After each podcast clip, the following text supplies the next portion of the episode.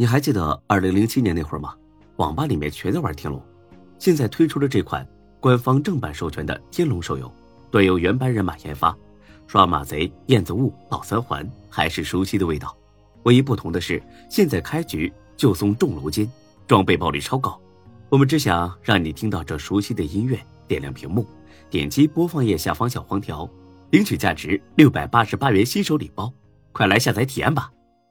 欢迎收听都市生活小说《都市小民工》，作者龙猫三号，演播陈鑫、子邪，第四百五十集。几人又商量了好一阵儿，没什么眉目，索性就回家睡觉去了。回到家，夏兰他们几个都在客厅等着呢。怎么还没睡啊？都在这儿干什么呢？小智，珊珊还没回来呢，电话也打不通。孙志一看时间，呵，这都十一点多了，这个小祖宗又跑到哪里疯了呢？行了，甭管，他又不是三岁小孩你们都睡去吧。啊，我在这等着。要不咱们还是出去找找吧？哎，这事这么大，上哪儿找啊？正说着呢，这丫头回来了。打扮的那叫一个暴露，长靴短裙加丝袜，也不怕冻着。呀，都没睡呢，我先睡了哈。晚安，孙志喊住了他，等等，怎么了？有事儿？孙志强压着心里的怒火。啊，行了，大家伙都上去睡吧啊，我们兄妹俩说两句话。大家很识趣的上楼回屋去了。夏兰呢？特意冲孙志使了个眼色，意思是让他好好说，别发火。孙珊珊倒不客气，往沙发里一坐，点上了烟。你把烟给我掐了。凭什么？你不也抽吗？再说我都十八了，我也有权决定自己的事儿。行，行，抽。爱抽的话，你尽管抽啊。你上哪儿去了？你审问我？我就审了，怎么着？我管你吃，管你住，我连这点权利都没了。他哼了一声，算是认怂了。对啊，不就是嫌我白吃白住吗？所以我找工作去了。这倒让孙志有些意外。虽然孙志之前发了火，让孙珊珊三天之内找到工作，但那也仅仅是是气头上的话。孙志才不相信这个祖宗会去找工作。今天这事闹的，万万没想到啊！哦，这样啊，找工作也不能回来这么晚呢，手机还打不通，多让人担心呢。你没看大家都在等你吗？又不是我让他们等的，我手机没电了，怨谁呀？你说怨谁？怨我们？你不会带着充电宝啊？忘了？你就没有忘记带东西的时候？行，那你以后记得就行啊。哦，对了，工作找的怎么样？去了几个单位，他们有录用你的意向吗？去了三个，都想让我去上班。孙志真是不相信，你一个高中毕业生这么吃香？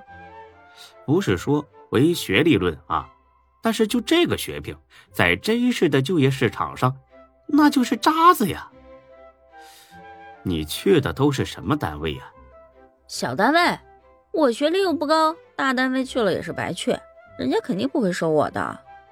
孙志真想给他鼓鼓掌，难得这么有自知之明啊！嗯，不错，有进步。看来自己这个小妹妹还不是无可救药啊！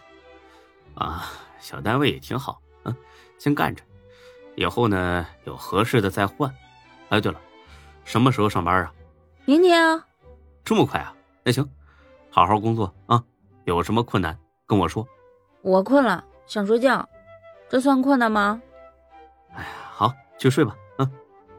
第二天，孙志呢起了个大早，特意起来给孙珊珊做早饭的。他对陌生人都狠不下心，更何况对这个和自己有血缘关系的表妹。不光孙志，夏兰呢也起来了，想陪着孙珊珊一起吃。可是等到快八点了，他还是没有起床的意思。再等会儿吧，这等到八点半，实在等不了了。夏兰，你去喊他，这第一天上班迟到那可不好啊。夏兰却喊了一遍，这祖宗发话了，说他这周啊上夜班，白天呢要多睡觉。上夜班，什么工作呀？说是女装厂三班倒，这周正好轮到他上夜班。这附近哪有女装厂啊？有一家，规模不大，离咱们这儿十几公里路吧，坐公交车半个小时就到了。哎，他竟然肯到厂子里上班，我怎么这么不相信呢？我问了，他说去学点经验，然后回老家自己开个厂子做女装。哼，挺有野心的，好事。看来这丫头啊还是不错的，起码有上进心。对，这个时候得多鼓励她。那行，哎，学姐，他说没说什么时候起床啊？我也不能一直在家里等着呀，我还得去店里呢。你去吧，我在家。哎，那行，那我去了啊。去吧，别忘了晚上跟赵总吃饭的事儿。哎呀，你不提醒我还真忘了。那行，学姐我走了啊，晚上回来床上见。滚蛋！到了夏之店，才哥他们几个正在商议什么。哎哎，干什么呢？密谋造反呢？啊？嘿嘿嘿，来的正好，过来听听啊。什么事儿这么神秘兮兮的呀？才哥呢，很是得意。嘿嘿，我决定了，要雇人来吃饭。孙志一时没反应过来，雇雇人吃饭？你说错了还是我听错了？是雇人干活吧？才哥立刻送上招牌白眼。你眼瞎呀？就现在这情况，还雇人干活？还闲着发呆呀？当然是雇人吃饭呢。不明白？猪脑子呀？是是这么回事我跟你说啊，才可叽里呱啦的说了一遍。孙志听完皱了皱眉。这这行得通吗？这个，那都这样了，总得试试。死马且当活马医吧。再说，咱们只是雇学生来吃，大厅里每桌只能坐俩人，总体成本在每桌五十块左右。